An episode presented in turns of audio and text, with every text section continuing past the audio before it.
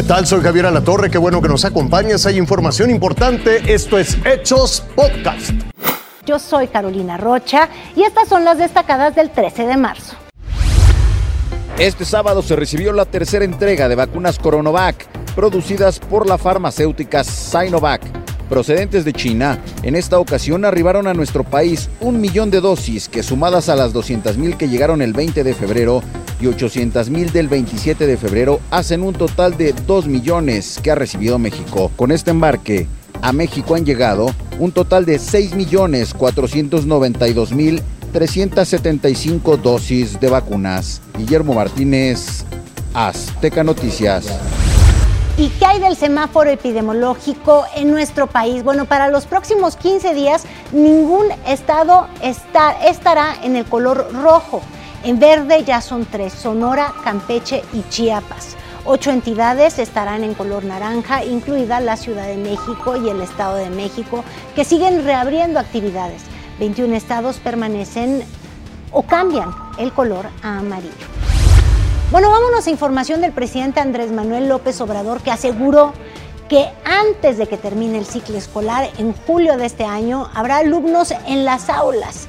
Estaba en Culiacán, Sinaloa, y ahí dijo que más de 25 millones de estudiantes pueden ser los que van a volver a clases presenciales en todo el país.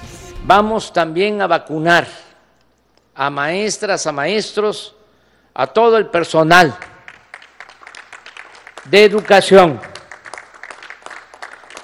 del sector educativo, para el reinicio a clases presenciales.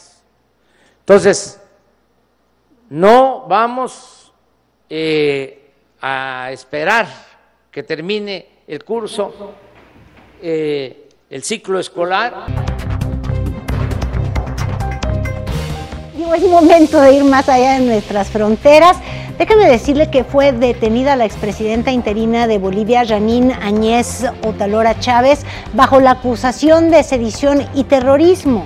La funcionaria fue capturada la madrugada de este sábado en la ciudad de Trinidad y enviada vía aérea a la ciudad de La Paz. La Fiscalía de Perú pidió 18 meses de prisión preventiva para el expresidente Martín Vizcarra. Se le investiga porque presuntamente recibió sobornos de empresas constructoras cuando fue gobernador de la región sureña de Moquegua.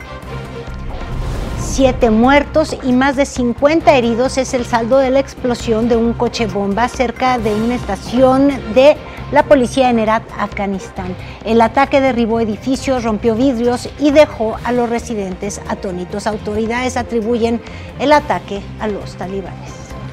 Este sábado comenzaron los entierros de los 16 migrantes guatemaltecos asesinados en Camargo, Tamaulipas, el 22 de enero pasado. André Yancor Tú tienes el reporte de esta triste noticia allá en Guatemala. Carolina, te saludo con mucho gusto desde Comitancillo, en el departamento de San Marcos, lugar donde en horas de la noche cientos de pobladores y como también familiares, amigos y vecinos de 12 de los 16 connacionales que murieron en la masacre de Tamaulipas, México, recibieron con un homenaje póstumo los féretros en este lugar. A cada una de las familias se les hizo entrega de los restos mortales para que así efectúen cada una de las actividades de despedida. A mis espaldas el Cementerio General de Comitancillo en San Marcos, lugar destinado para inhumar los restos mortales de los guatemaltecos que fallecieron en esta lamentable situación en Tamaulipas, México. Es importante que les demos a conocer que son los núcleos familiares los encargados de cumplir con los protocolos estrictos para la prevención del COVID-19, ya que solamente 10 personas podrán ingresar a estos actos. Mientras tanto, crece el clamor para pedir justicia y exigir tanto al gobierno guatemalteco como también mexicano que se esclarezcan estos casos y que no queden en la impunidad. Muchas gracias, André. Lo invito a que siga con nosotros mañana con detalles de más información que justo ahora está en desarrollo.